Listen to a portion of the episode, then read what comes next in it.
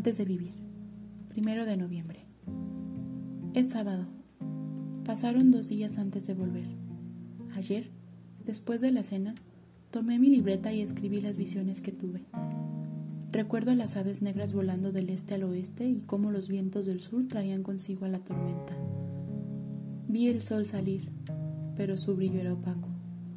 Anunciaba a los espíritus venir. Al terminar de escribir, revisé las noticias del día. Una tormenta se había formado en el Pacífico. Se dirigía a las costas de Europa y en alguna otra parte de Occidente un temblor sacudía ciudades. Minutos antes, decenas de aves negras se vieron pasar. Normalmente piensan que tengo problemas mentales. Algunos otros sugieren que poseo una gran imaginación. Tal vez si estoy loco. Me quedé en el limbo por algunos segundos después de ello. Regresé a mi cama e intenté volver. Dentro del retorno estaba entre bosques y montañas. Éramos cuatro personas. Buscábamos algo. Mi equipo vestido de verde camuflado. Encontramos una cabaña en ruinas. Ahí, sobre su espalda, cargaba uno de nuestros compañeros un ser de apariencia extraña, pálido, alto, de ojos oscuros. Corría demasiado rápido. Lo perseguimos, pero al paso de una muralla de piedra. Lo perdimos. Enseguida nos percatamos que estábamos dentro de una zona arqueológica que no se hallaba en el mapa. Antes de perder el lugar, colocamos un pequeño sonar. Este envía una señal electromagnética cada 60 minutos que permitía saber dónde se encontraba algo. A mi parecer, era tecnología bastante antigua.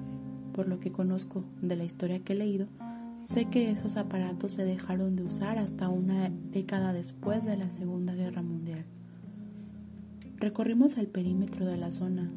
No era muy grande, pero lo suficiente para que termináramos de inspeccionar externamente y cayera la noche en ese lugar.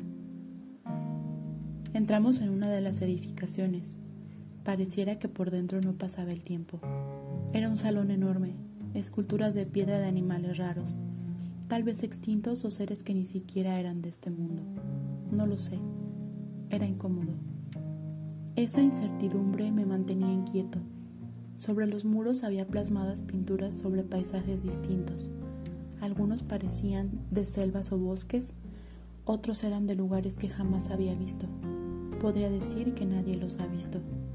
Salimos de ahí, pero al cruzar las dos esculturas que resguardaban la entrada ya no había bosque.